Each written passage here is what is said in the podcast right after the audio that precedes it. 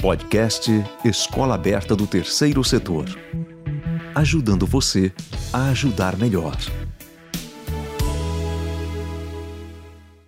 Nessa aula, a gente vai focar um pouco mais no conselho de administração. Por quê? É o conselho de administração que efetivamente uh, guia a organização nas tomadas de decisão estratégicas.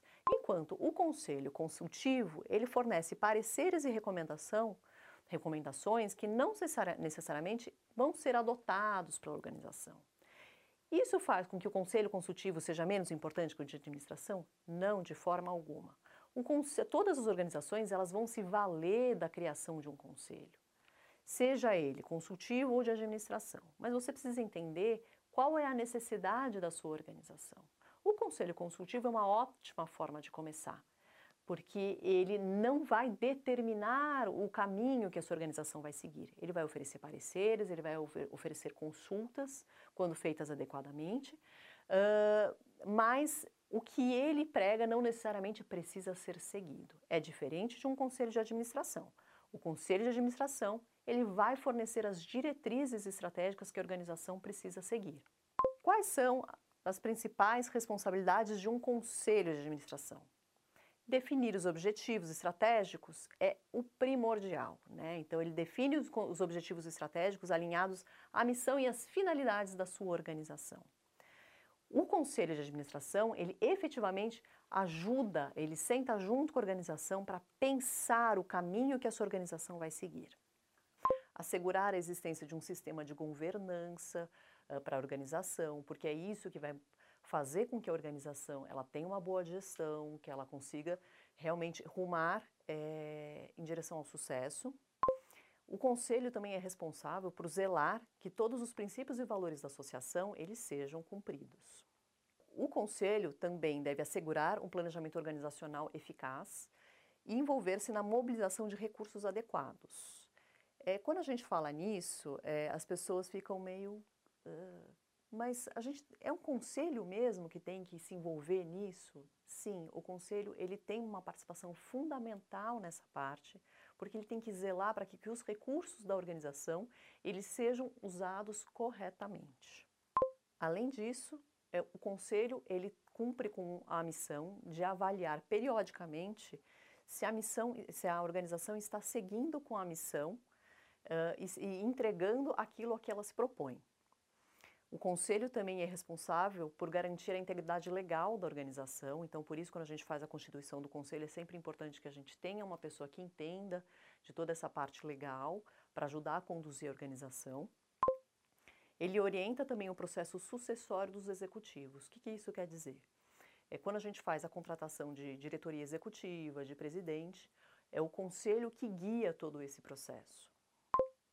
Uh, ele garante também que a prestação de, de contas seja feita corretamente uh, e nos órgãos adequados. Então, toda a checagem de toda a prestação de contas que é feita pela organização tem que antes ser passada pelo crivo do conselho. E ele tem que garantir também o alinhamento entre todas as instâncias da governança da organização. As regras estatutárias, né, que são é, primordiais para a gente ter uma organização é, que funcione corretamente, também são obrigação do Conselho fazer com que elas sejam cumpridas. Ok, passamos por algumas das responsabilidades do Conselho, ainda temos mais. E o que é importante? Todas as organizações podem ter um conselho? Sim, todas as organizações podem e devem ter um conselho.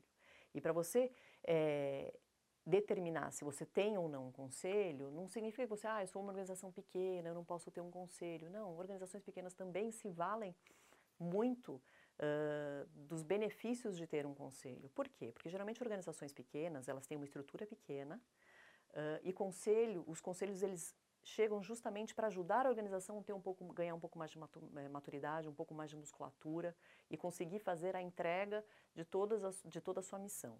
A composição de um conselho, ela é variável. Então, o ideal que se recomenda é que um conselho ele tenha entre 5 e 11 participantes com mandatos de dois anos. Pode ser mais? Pode. Por que, que a gente fala entre 5 e 11? Se você faz um conselho Com menos de 5, você não tem quórum para discussão. Uh, e se você faz um conselho com muito mais do que 11, você tem uma dificuldade de bater agendas, né? São muitas pessoas e às vezes acaba virando uma confusão e você não consegue a agenda de todo mundo.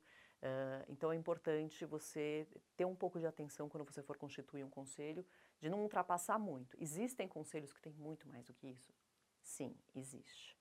Uh, a participação, quando a gente fala de dois anos, o que é importante frisar é que quando for fazer a alternância dos mandatos, elas nunca sejam em blocos. Então, você não vai trocar todos os seus conselheiros de uma vez.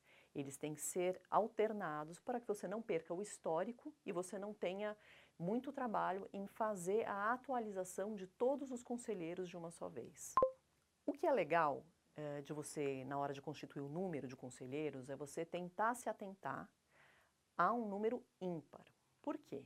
Porque fica mais fácil de fazer desempate na hora de votação de, de, de, de ideias que precisam ser seguidas. Uh, e o que, que a gente procura na hora de constituir um conselho? Que tenhamos profissionais de, das mais variadas áreas de atuação e principalmente nas áreas de desafio da organização. Então é legal você ter uma pessoa que entenda muito de gestão, uma pessoa que entenda muito de comunicação, que entenda da parte legal, que entenda, uh, se você for lidar muito com políticas públicas, que, que seja uma pessoa que entenda de políticas públicas. Então, avaliar isso é muito importante na hora de constituir o seu conselho. Uma coisa que é muito importante você ter em mente é que o seu conselheiro, ele é um voluntário da organização. E como todo voluntário, ele tem que ser tratado com o máximo do respeito e da gratidão. Quando a gente fala de, ok, vou montar o meu conselho, então como que eu faço para selecionar um bom conselheiro? Porque o sucesso de um bom conselho realmente está nas pessoas que constituem. Então, um bom conselheiro, ele é sempre uma pessoa que tem uma boa visão estratégica, que ele consegue enxergar, enxergar o macro, olhar a organização, olhar o ambiente no qual a organização está inserido e pensar além. Ele tem que ser uma pessoa que tenha afinidade com a causa com a qual a organização atua. Porque de nada adianta você trabalhar é, uma causa de direitos humanos, por exemplo, e o seu conselheiro não identificar essa como uma causa prioritária. Para ele, a sua causa tem que ser prioritária, porque só assim ele vai se comprometer. O conselheiro muito bom é aquele que sabe ouvir, que sabe analisar, que ele é criativo na hora de ajudar você a solucionar os problemas e é uma pessoa que tem que ter bom senso. Porque quando a gente fala no terceiro setor, uh, e muitas vezes quando a gente tem conselheiros que vêm de mercado, eles muitas vezes não conseguem identificar que o terceiro setor tem particularidades muito diferentes do setor privado. Então, o bom senso, ele é fundamental. Um bom conselheiro também é uma pessoa que tem conhecimentos e habilidades em áreas que sejam relevantes para a organização.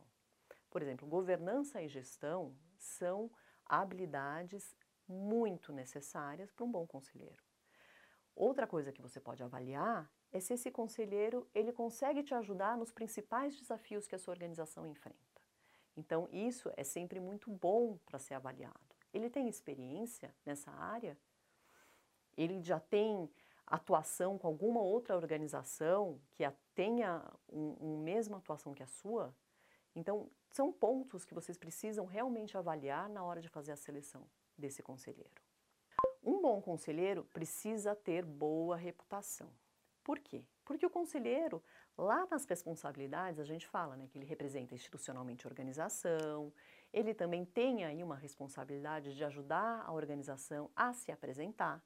Então, se ele não tem uma boa reputação, se ele não é, é não é reconhecido como uma pessoa idônea, por exemplo, isso pode prejudicar a longo prazo a organização. Então, é sempre importante verificar a reputação do seu conselheiro. Além de tudo, o conselheiro ele tem que ter como prioridade o bem da organização. Por quê? Porque na hora que as, as decisões são tomadas uh, e o conselheiro precisa realmente conduzir a organização em algum caminho, ele não pode pensar naquilo que é melhor para ele, o que vai trazer mais projeção para ele, e sim o que vai ser bom para a organização.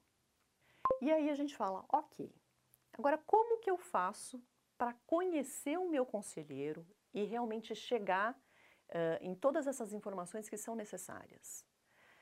Então, além de pesquisar sobre o seu conselheiro, uh, nas plataformas disponíveis, porque hoje a gente consegue acessar muita informação, LinkedIn, Google, uh, portais de notícias, a gente consegue realmente conhecer o nosso conselheiro uh, fazendo algumas pesquisas.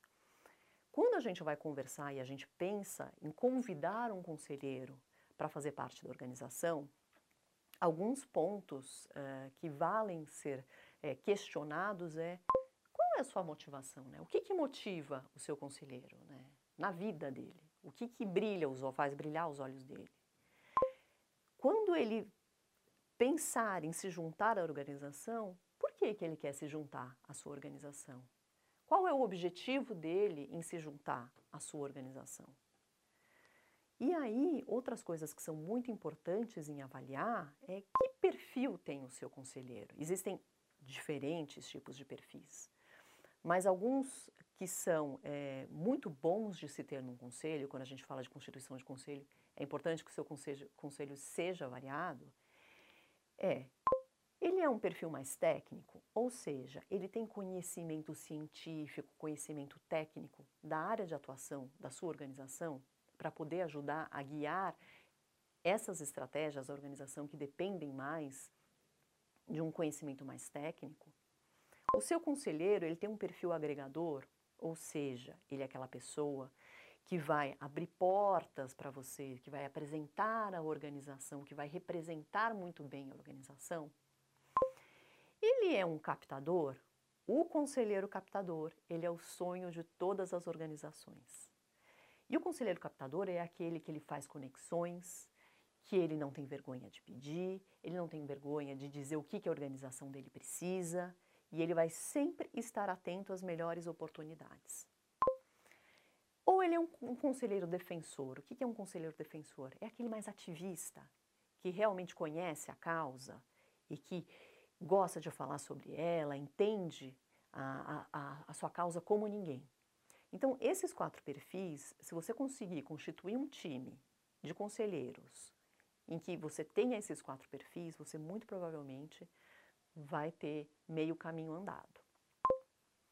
Outra coisa que é legal saber do seu conselheiro, além da sua organização, aonde mais ele atua? Ele é um conselheiro de mercado privado? Ele é um conselheiro que tem mais experiência no terceiro setor? Quais são as organizações? Qual é o papel dele nessas organizações? Então, tudo isso, todo, todo esse estudo do perfil do seu conselheiro, ele é muito importante de ser feito. Todas essas questões, elas são muito importantes de ser analisadas na hora de constituir o seu conselho. Ah, mas sou eu que vou constituir o meu conselho? Não. O papel de, da constituição do conselho, caso a sua organização ainda não a tenha, ela vai partir do fundador da organização ou da diretoria executiva da organização, mas é muito importante que se comece a discutir dentro da organização a necessidade da criação de um conselho. Todas as organizações de todos os tamanhos se beneficiam muito da criação de um conselho. E a gente aqui está focando em conselhos de administração, conselhos deliberativos, que são os conselhos que efetivamente pensam as estratégias, direcionam as organizações. Mas o que não quer dizer que uma organização não possa começar com um conselho consultivo, um conselho consultivo também tem um papel muito importante. Ele também pode ajudar a orientar a organização a atingir os seus, o seu maior potencial. Então, leve essa ideia para dentro da sua organização, se ela ainda não tiver um conselho, sobre como vocês podem juntos fazer uma boa seleção e construir um bom conselho que vai apoiar a organização no seu desenvolvimento para que ela atinja o seu pleno potencial. Como que a gente faz um termo de compromisso entre o seu conselheiro e a sua organização? Existe já é, formulários mais é, padronizados né, de, de, de, engajamento, de um contrato entre o conselheiro e a organização que lista é, informações básicas dos conselheiros, tempo de mandato, tudo isso certinho, qual que é o papel, qual é a cadeira que o conselheiro ocupa. Sim, existem. Mas quando você for fazer sua, o seu termo de compromisso, o seu termo de engajamento do conselheiro com a organização, é importante que você leve em consideração as particularidades da sua organização, o que você espera do seu conselheiro e a partir daí você redige esse documento.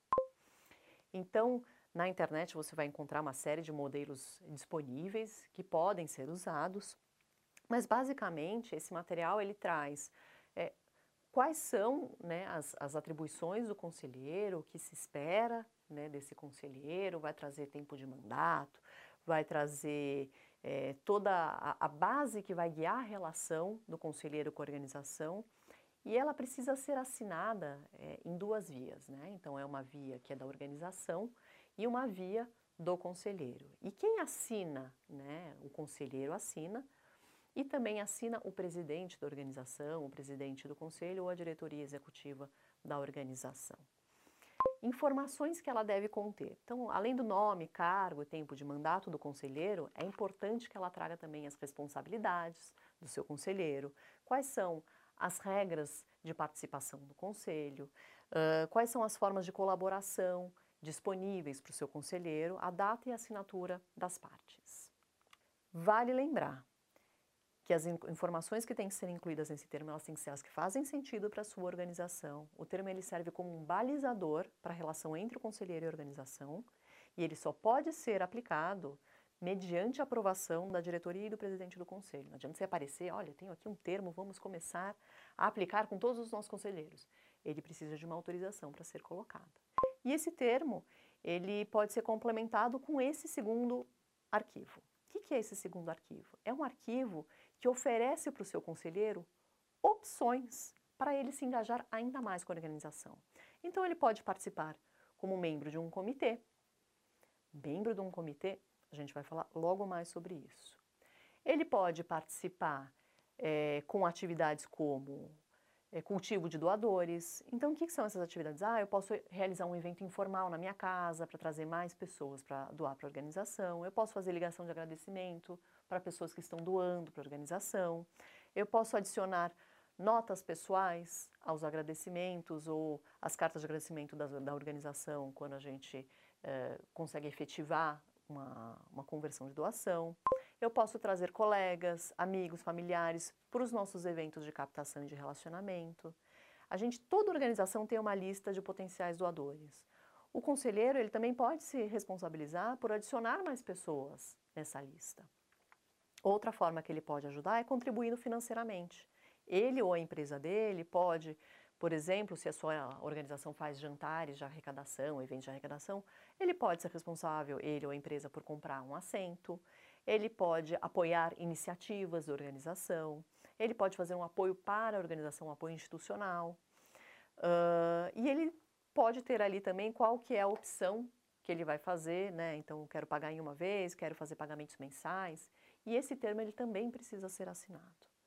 Uh, ele é adicionado àquela carta inicial, então é, ela serve como um complemento, e a partir daí vocês começam uma relação às claras é, com a participação de todos. Se você já tem um conselho constituído e você gostaria de aplicar esse formulário com o seu conselho, isso também é possível. Basta, como eu disse anteriormente, conseguir a adesão do presidente do conselho ou do presidente da organização para que vocês consigam conduzir essa estratégia.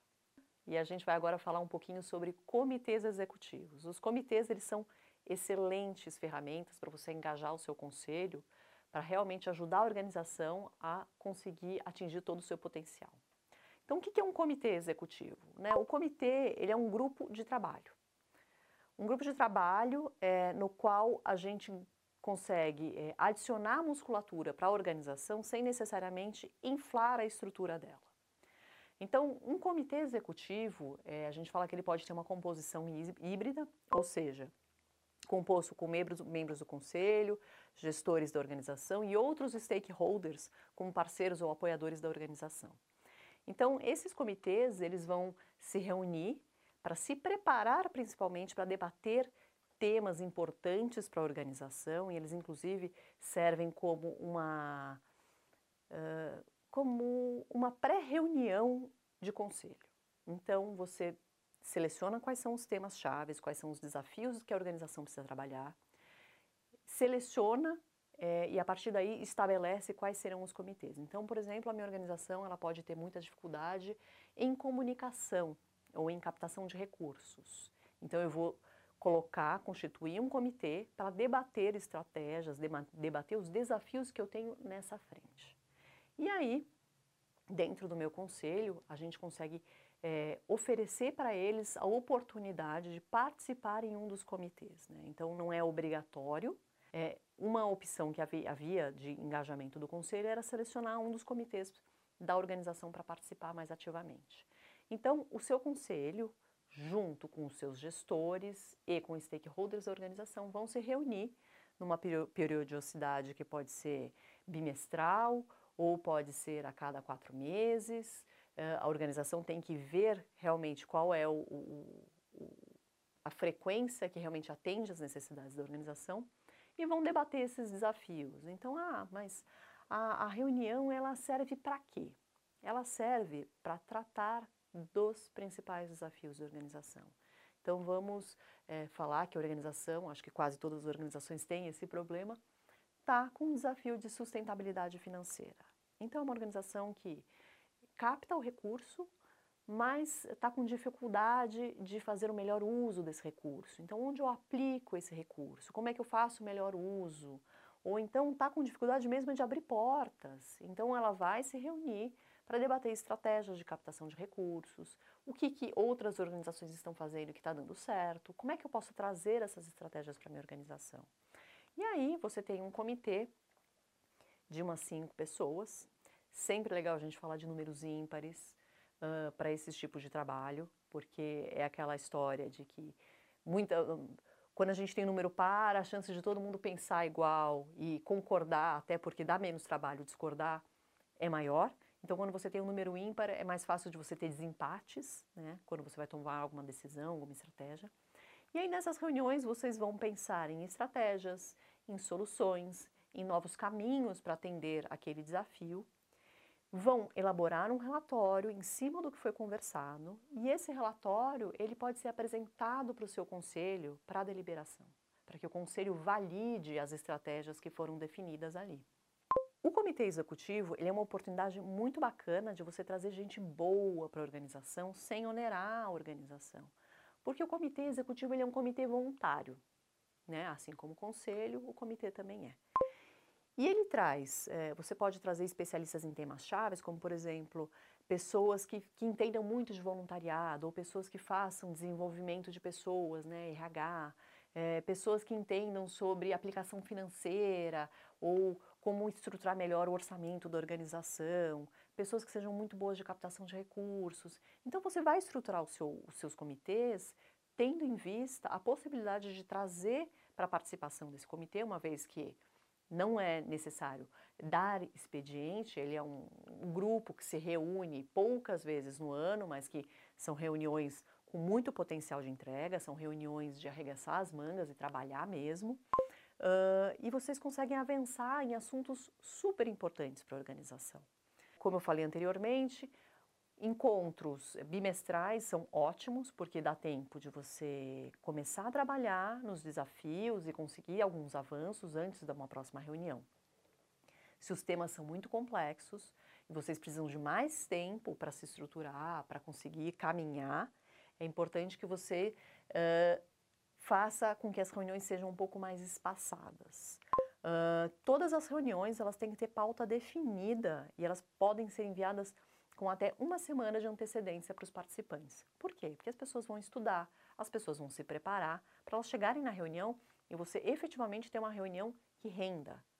Uh, e as reuniões elas não podem durar mais do que duas horas. Reuniões que duram mais do que duas horas, você acaba desengajando as pessoas que estão lá voluntariamente, uh, acaba abrindo muito espaço para jogar conversa fora. Então, quando você tem uma reunião que você sabe que tem a hora para começar, a hora para acabar e que tem uma pauta definida para ser tratada, a reunião ela flui muito melhor. Por que criar um comitê executivo? Um comitê executivo, ele te dá, ele dá para a organização um pouco mais de legitimidade. Por que legitimidade? Porque quando você traz um conselheiro seu para participar junto gestor, junto com um stakeholder da organização, para a tomada de decisões, para arregaçar as mangas e trabalhar, é, isso confere para a organização muito, muito mais é, credibilidade, muito mais legitimidade naquilo que ela está fazendo, porque mostra que as pessoas que estão envolvidas com a organização, elas realmente estão engajadas.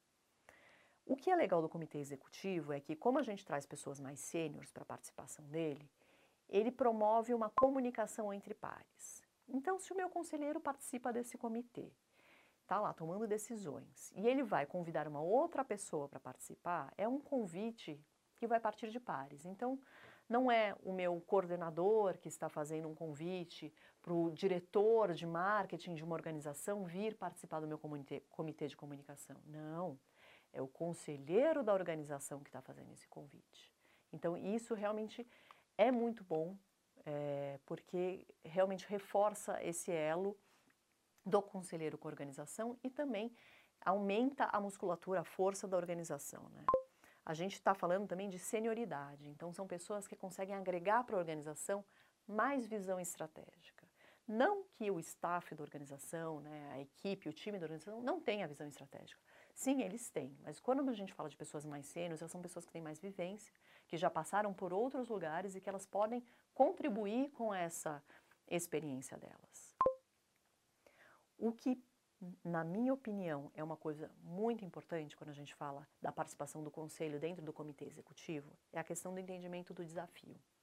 Porque quando a gente tem uma reunião de conselho, na qual são debatidos os desafios da organização, quais são as diretrizes, para onde a gente vai, muitas vezes, como o conselho ele está lá em cima, ele não está no chão da fábrica, ele não está no dia a dia, é, ele pode não conseguir entender qual é o real desafio da organização em realmente chegar lá. Então falar, ah, vocês precisam captar mais. Mas quantas portas essa organização já bateu, né? Com quantas pessoas ela já falou? É fácil você passar a mão no telefone e pedir para um CEO de uma organização te atender porque você quer apresentar o seu projeto? Não. Agora, se o seu conselheiro faz isso, se o seu conselheiro que é uma pessoa já mais sênior, que tem mais vivência e faz isso, às vezes pode ser até uma pessoa que tem um pouco mais de notoriedade no mercado e faz isso, com certeza a chance de você conseguir essa reunião é maior. Uma coisa que é muito legal é a questão da conexão entre os diferentes níveis da organização. Por quê? Porque se tem uma coisa que os, a equipe da organização às vezes se ressente é de não poder participar dos altos níveis de decisão, das reuniões de conselho. Sim, são reuniões de conselho, não são reuniões de equipe. Então, quando você cria um comitê executivo no qual você possibilita que a sua equipe, que os seus gestores estejam em contato com o seu conselho, isso cria um, um engajamento muito maior, porque dá um senso de cooperação, de participação, e todos se sentem mais motivados de trabalhar pelo bem da organização. Então agora a gente vai falar especificamente de duas ferramentas.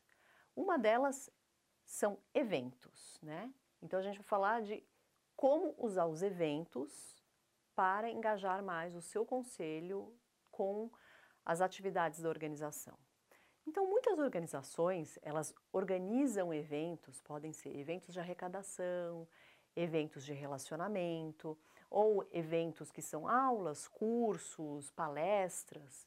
Uh, e esses eventos, eles são muito bons para ajudar a reforçar o posicionamento das organizações, ampliar a rede de relacionamento da organização, seja focando em captação de recursos, seja para ganhar mais notoriedade, para aumentar a rede de relacionamento, mas eventos são muito bons para as organizações da, da sociedade civil que um, um conselheiro ele pode atuar em eventos? Os conselheiros eles são ótimos anfitriões. Então, quando a gente fala de começar a constituir uma lista de convidados, ou quando a gente fala de ter uma pessoa lá que vai representar a organização, para dar mais notoriedade para o evento, mais peso para o evento, essa pessoa é o seu conselheiro. Né? Então, eles podem ajudar a organização na divulgação do evento, na expansão da lista de convidados, no relacionamento com os parceiros e os apoiadores no dia do evento. Afinal de contas, que apoiador não ficaria satisfeito de ir num evento da organização e ter a oportunidade de conhecer o conselheiro da organização, quem é a pessoa que está por trás é, de, todo, de todo o desenvolvimento das estratégias da organização. Então, os conselheiros, eles têm um papel fundamental nesses eventos. Então, uma coisa que é muito importante, quando você começar a fazer a sua agenda de eventos, da sua organização, tome o cuidado de bater a sua agenda de eventos com a agenda do conselheiro, para que nos seus eventos você consiga pelo menos um conselheiro participando. Esse conselheiro ele pode ser a pessoa que vai abrir o evento, ele pode ser aquela pessoa que vai fechar o evento, uh, mas é muito importante você ter o seu conselheiro participando ativamente nessas ocasiões. Por exemplo, em eventos de arrecadação de recursos, os conselheiros eles podem ajudar uh, atuando na venda dos ingressos, né? Então, se é um evento que você vai vender assentos, vai vender mesas, o seu conselheiro pode te ajudar é, facilmente com a venda dos assentos. Outra coisa que também o seu conselheiro pode fazer nesses eventos de arrecadação de recursos é ajudar a construir a lista de quem são as pessoas que vão ser convidadas para esse evento. Né? Elas têm o perfil que a gente busca, eles podem te ajudar a definir se o evento que está sendo constituído, está sendo elaborado, planejado, é um evento que está de acordo com o público que vocês estão convidando. Né? O conselho, ele, como já participa de muitos eventos normalmente, seja como conselheiro de outras organizações, seja pelo círculo social no qual eles circulam, é, eles já têm outras vivências e eles podem colaborar muito com a organização como um controle de qualidade para o evento, na hora de olhar os passos, né, tudo que está sendo feito, pensando para o evento, se entrega aquilo que, que, que precisa. Eu vou dar um exemplo. É, uma vez na organização que eu trabalhava, a gente pensou um evento que ia ser o máximo, ia ser incrível, os nossos conselheiros estavam vendendo, ajudando a gente a vender todos os assentos, todas as mesas. Em nenhum momento a gente se atentou para o tempo da duração do evento. Então era um evento que ele ia acontecer numa segunda-feira à noite, ou seja, as pessoas iam para o jantar depois de um dia inteiro de trabalho. E a gente pensou numa agenda super densa, porque a organização ela trabalhava com temas muito densos. Em determinado momento do jantar, a gente olhou as mesas, as mesas estavam ficando vazias. Por quê? Em nenhum momento a gente bateu o conteúdo do que ia ser apresentado nesse evento com os nossos conselheiros. E quando a gente recebeu no pós-evento, porque no pós-evento é sempre legal fazer uma pesquisa para entender qual foi a percepção do seu conselheiro em relação ao seu evento, todos eles falaram: o evento foi chato. As pessoas foram embora porque o evento foi chato. Se a gente tivesse anteriormente aproveitado todo o critério dos nossos conselheiros para validar aquele conteúdo, entender se o tempo que a gente estava propondo para a discussão daqueles temas estava adequado, muito provavelmente a gente não teria tido um evento vazio no final. Então, é muito importante vocês usarem toda essa bagagem, toda essa experiência do seu conselho também na hora de fechar os seus eventos. Representação institucional é uma coisa que eu vou passar brevemente, mas que é muito importante. O conselheiro, enquanto voluntário da organização, ele é o representante da organização. Então, ele tem como uma das suas atribuições falar sobre a organização, apresentar a organização. Então, é uma coisa que pode ser muito interessante se você começar a usar essa atribuição, essa responsabilidade, na realidade, como um benefício, algo que ele possa enxergar valor. Então, toda vez que você precisar que alguém fale em nome da organização, não necessariamente você precisa que seja o presidente, que seja um gestor. Você pode acessar o seu conselheiro e falar: olha, você poderia dar uma, uma palestra, uma entrevista sobre isso? Porque isso ajuda a abrir portas para a organização. Eu, na organização que eu trabalhava anteriormente, a gente teve um conselheiro que conseguiu para a gente, em uma palestra que ele foi, numa, no, de, uma, de um grande rede de bancos, ele foi falar, fazer uma palestra sobre propósito. E a partir dessa, dessa palestra dele, muitas pessoas vieram procurar a nossa organização para fazer doação, porque ficaram muito movidas pelo depoimento desse conselheiro. Então, é importante enxergar essas oportunidades, mapear essas oportunidades de representação institucional e conversar com o seu, seu, seu conselheiro se ele gostaria de estar à disposição da organização e representá-la institucionalmente. Palestras, eventos, entrevistas, tudo isso é, são, são ótimas oportunidades para apresentar a organização e também para que o seu conselheiro ganhe mais holofote, ganhe mais destaque. Isso é muito legal. Mas, para que ele faça uma representação adequada, é sempre importante que ele esteja bem informado. Ou seja, você não vai direcionar o seu conselheiro para fazer uma palestra sobre um tema que ele não domina. Você também não pode direcionar o seu conselheiro para dar uma entrevista sobre alguma coisa que a sua organização está entregando e que ele não sabe nada a respeito. Então, muito importante para ter uma boa representação institucional, além de um conselheiro engajado, você precisa ter um conselheiro informado. Não coloque os seus conselheiros em furadas. Peça para ele fazer uma palestra na qual ele não sabe nada a respeito, ou peça para ele dar uma entrevista sobre a organização, sendo que ele não está participando. Você pode usar as entrevistas, as palestras, os eventos como forma de atrair o seu conselheiro mais perto da organização. Mas sempre, sempre, sempre, muna o seu conselheiro com as informações necessárias para que ele faça uma boa representação da organização. A boa representação institucional, ela só é feita quando ele é munido de boas informações, de uma boa motivação e que ele esteja engajado com aquilo que a sua organização está entregando. Porque assim a sua organização vai ter uma representação maravilhosa. A gente vai falar agora de cultivo de doadores. Mas exatamente o que é cultivo de doadores? Né? Então a gente fala, chama de cultivo de doadores toda a estratégia de relacionamento com os doadores da organização.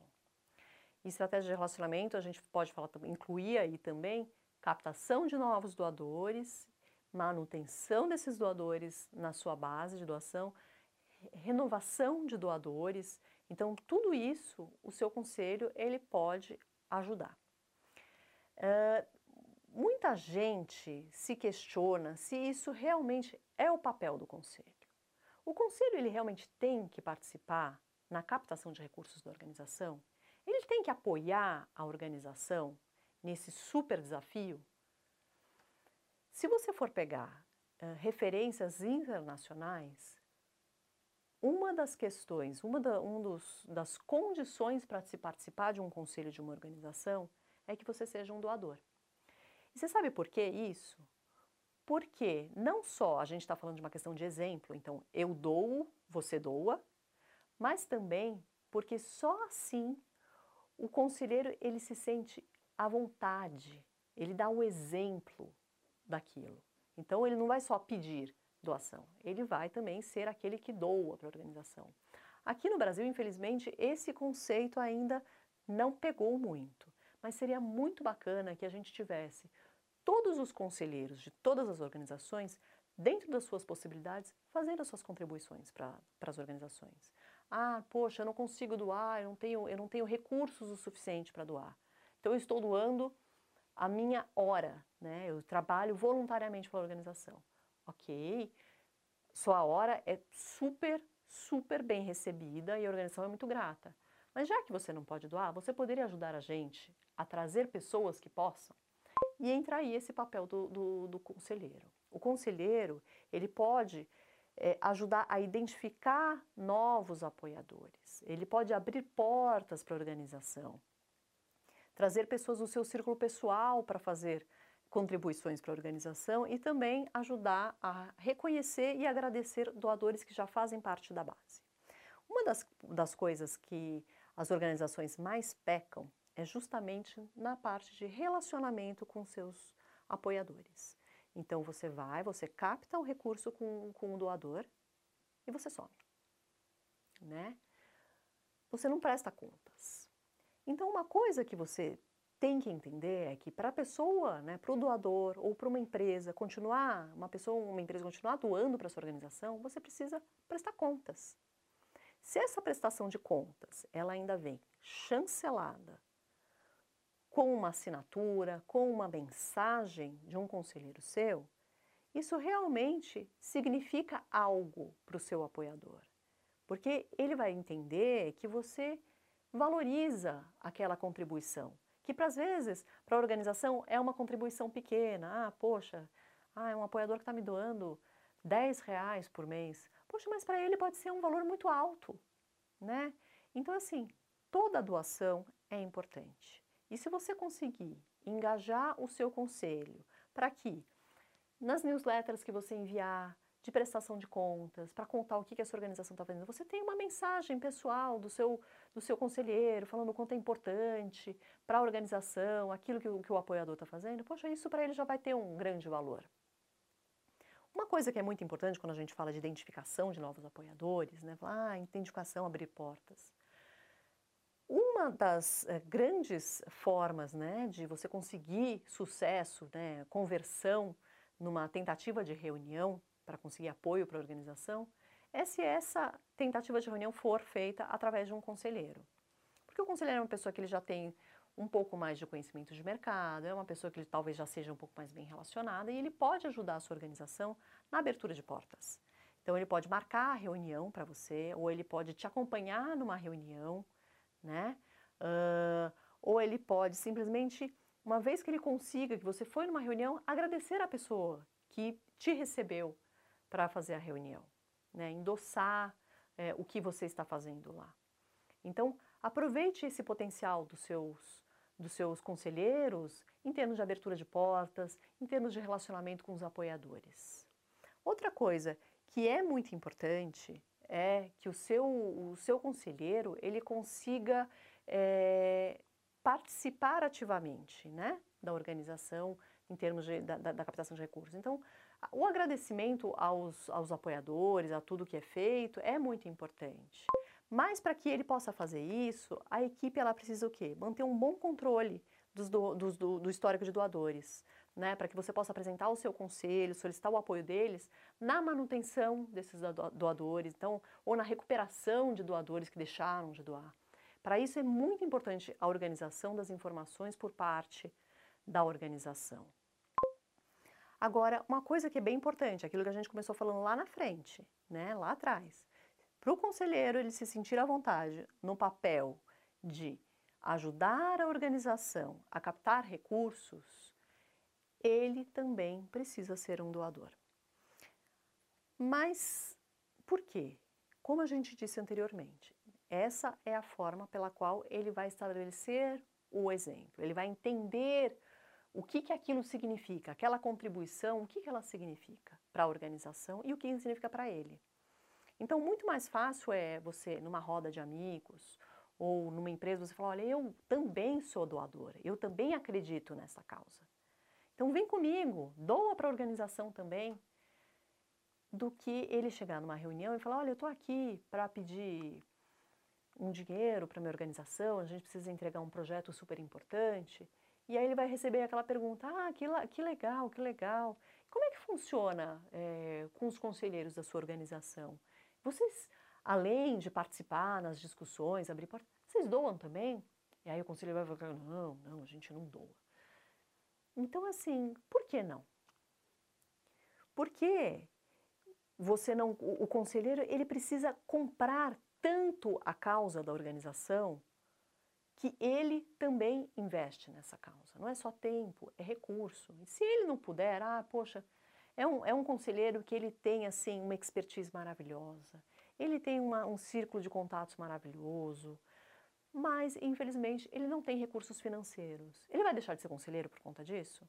Não, não vai. Mas ele vai usar dos outros recursos que ele tem, que é abrir redes, apresentar pessoas e ajudar a organização a traçar as estratégias de captação de recursos, porque ele mesmo já deve ter sido abordado algumas vezes para fazer doação. E ele sabe o, que, o apelo que funciona com ele e o que não funciona. Então, nesse quesito também é muito importante você ter a participação do seu conselheiro. Ele tem que poder doar dentro das possibilidades dele. Então, há, há conselheiros que têm uma possibilidade de doação muito alta outros que nem tanto. Cada um tem que contribuir dentro das suas possibilidades.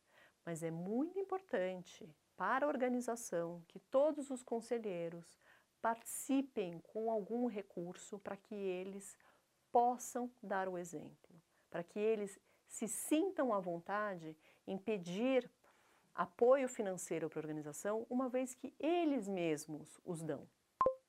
E é muito importante, você não pode nunca esquecer de reconhecer e agradecer o trabalho do seu conselho sempre que possível. Eles estão fazendo o melhor que eles podem.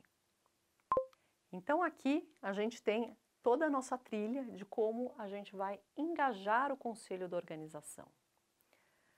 Você primeiro precisa do apoio da diretoria e da presidência, você vai traçar o perfil dos seus conselheiros, vai, a partir desse perfil, constituir o termo de engajamento, oferecer para os seus conselheiros alternativas de participação, lembrar de sempre reconhecer e agradecer a participação no seu conselho, lembrando que é sempre muito importante que para que essa relação dê certo, você mantenha o seu conselho atualizado, com boas informações e que peça e ofereça feedback sempre que possível. Muito obrigada por me acompanhar, espero que vocês tenham gostado. Não deixem de acessar a plataforma para conferir todos os materiais disponíveis, fazer as leituras complementares. E caso vocês tenham alguma dúvida, não deixem de mandar também um e-mail para a Escola Aberta que a gente responde para vocês.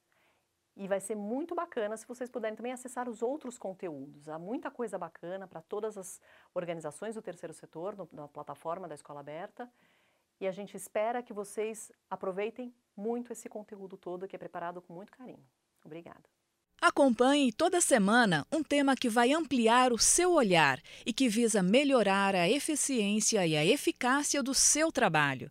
Para aprender mais, acesse ead.escolaberta3setor.org.br. Podcast Escola Aberta do Terceiro Setor. Ajudando você a ajudar melhor.